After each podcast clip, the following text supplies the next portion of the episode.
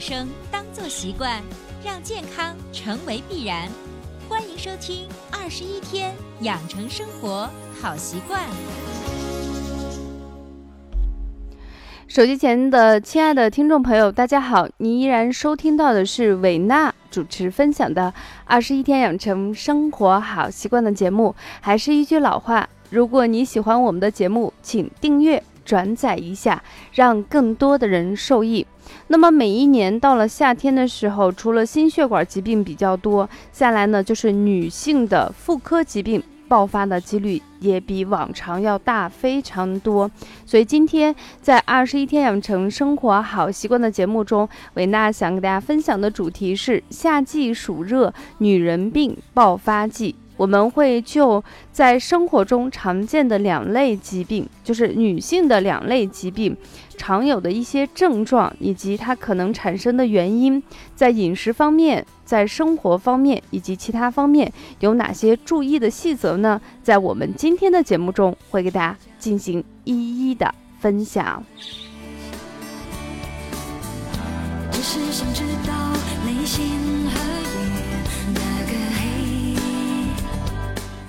首先，第一个，我们看在女性病爆发季比较高的夏天，什么疾病首先在女性身上特别容易出现？首先，第一个呢，就是女性患有阴道炎的几率大大增强，而且呢，很多这种特别是已婚或者是有呃就是性生活的女性来说，那么这个疾病在夏季的患病比例可以高达百分之四十二以上，是所有疾病所有女性疾病里头。在夏季爆发最严重的之首，那这种疾病呢，常常会伴有一些外部的瘙痒，有时候会有一些烧灼感，阴道的分泌物会增加，有时候会有异味儿，这是典型的阴道炎的几个特征。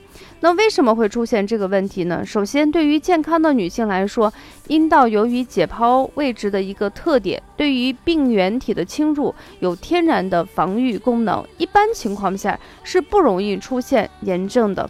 但是我们刚才给大家说，首先第一个生过孩子的女性，那么还有就是有性生活的女性，相对来说比例会高。那为什么会出现？是因为当我们的阴道的自然防线功能得到一些破坏。可能我说这句话的时候，后台平台有的人会觉得我说话相对比较绝对。我记得好像有一期节目，就是我说那个鼻炎根治的可能性不大。在那期节目中，有一个我不知道是男生还是女生的学员给我留了很多很多的话，他觉得我说话太绝对的，病还是可以治好的，为什么一定要这样做？那么在这期节目中，我们就客观的给大家说，目前来说，把疾病彻彻底底的根治，这个可能性真的不大。目前没有任何一种疾病可以根治到下次不再复发。有的人说，那你看感冒不就是这样？但是大家都知道，常见的感冒病毒可能有一万多种，而且所有的病毒它也会突变。它也会变异，所以第二次导致你感冒的病毒肯定不是曾经那个你治好的感冒病毒。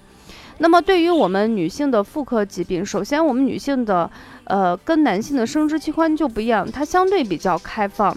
那么生过孩子，特别是中国，呃现在不管是选择剖腹产还是顺产，由于胎儿相对比较大，几乎都有侧切过，我自己也是侧切过。所以，如果呃这个评论区如果是一个男生的话，我觉得你真的没有任何的发言权，因为你没有挨过那个痛苦，所以你体会不到女性特有的身体结构。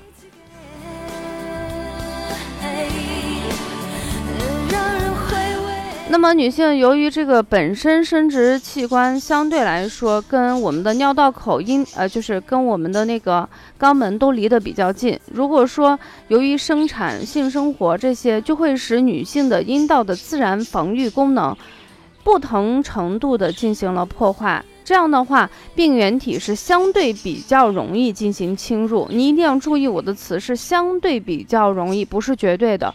所以在夏天天气比较闷热，为什么夏天就容易出现这个问题？因为温度高，细菌特别容易滋生。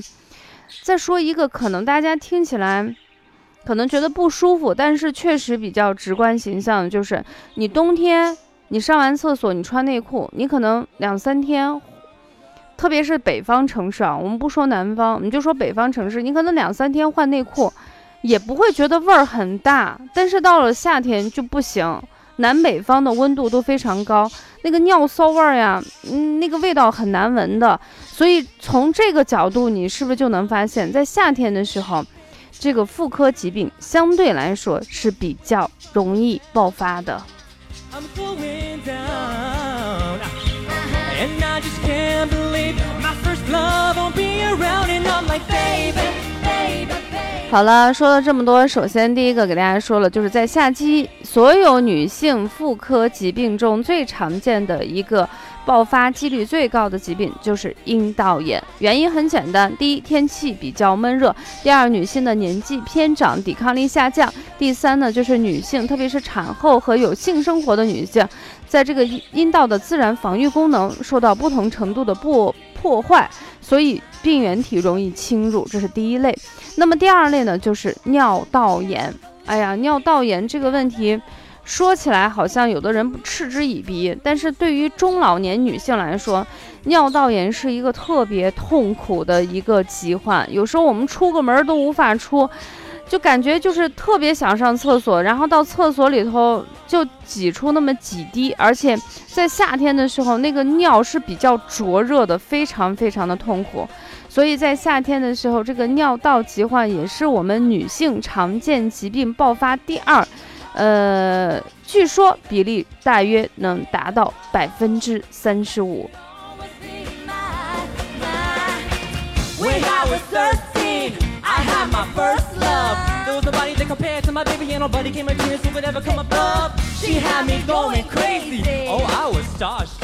那么为什么会出现这个问题？因为女性由于特殊的生理构造，在夏天的时候，女性的尿道炎是最容易爆发的季节。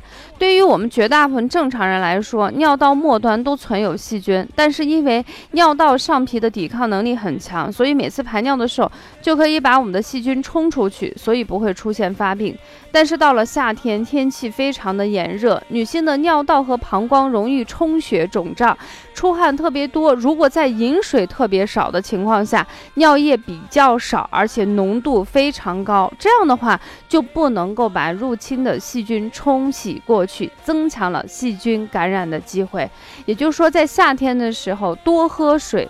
至少对于女性的尿道炎来说，有非常好的作用，因为它能够帮助我们每一次排尿的过程中，把这个细菌冲杀出去。所以夏天饮水，不是一句口头禅，也不是一句无关紧要的那种无痛瘙痒的话，确实对于我们女性的健康非常非常的重要。那么除了这些呢，我们大家可能重点想听的就是我们在生活中不用去医院，然后。我能够在生活中能够把我们这些问题可能爆发的点，我们能够有效的避开过。那首先第一个就给大家说的是饮食。那么夏天的时候，这个烧烤呀。然后火锅呀、串串是所有女生特别喜欢吃的食物，我自己也喜欢吃这些东西。但是在夏天的时候，一定要适当的克制一下，因为辛辣的东西，这个油炸的食物，比如说像茴香呀、花椒呀、洋葱呀、芥末、烤鸡、烤猪排、涮肉等等这些东西，包括有一些地方的人喜欢吃一些牛羊肉，特别是狗肉，都容易助热上火，加重病情。所以在夏天的时候。一定要忍住，忍住，忍住。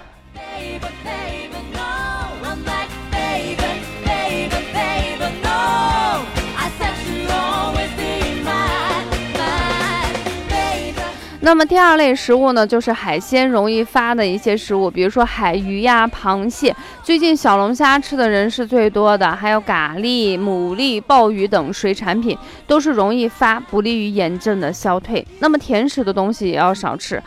呃，好多女孩子都喜欢吃甜食，我自己还好，我对甜食不怎么样喜欢。熟悉我的人都知道，我还是挺喜欢吃辣的东西。但是现在上课比较多，在上课期间，我自己还是蛮注意的，因为它对嗓子不太好。另外，在夏天的时候，辛辣的东西也会导致我们的炎症也不容易康复。另外，它有助热的情况。那么甜食最常见的，就像八宝稀饭啊、糯米团子呀。还有一些蛋黄，包括一些糖果、糕点这些东西，都会是我们这些食物都有助湿的作用，会降低疗效，使我们病情延治啊，就是比较拖延，比较难治。那么酒就不用说了，酒是属于一个，就是比较温热刺激的食物，会加重湿热，使病情加重。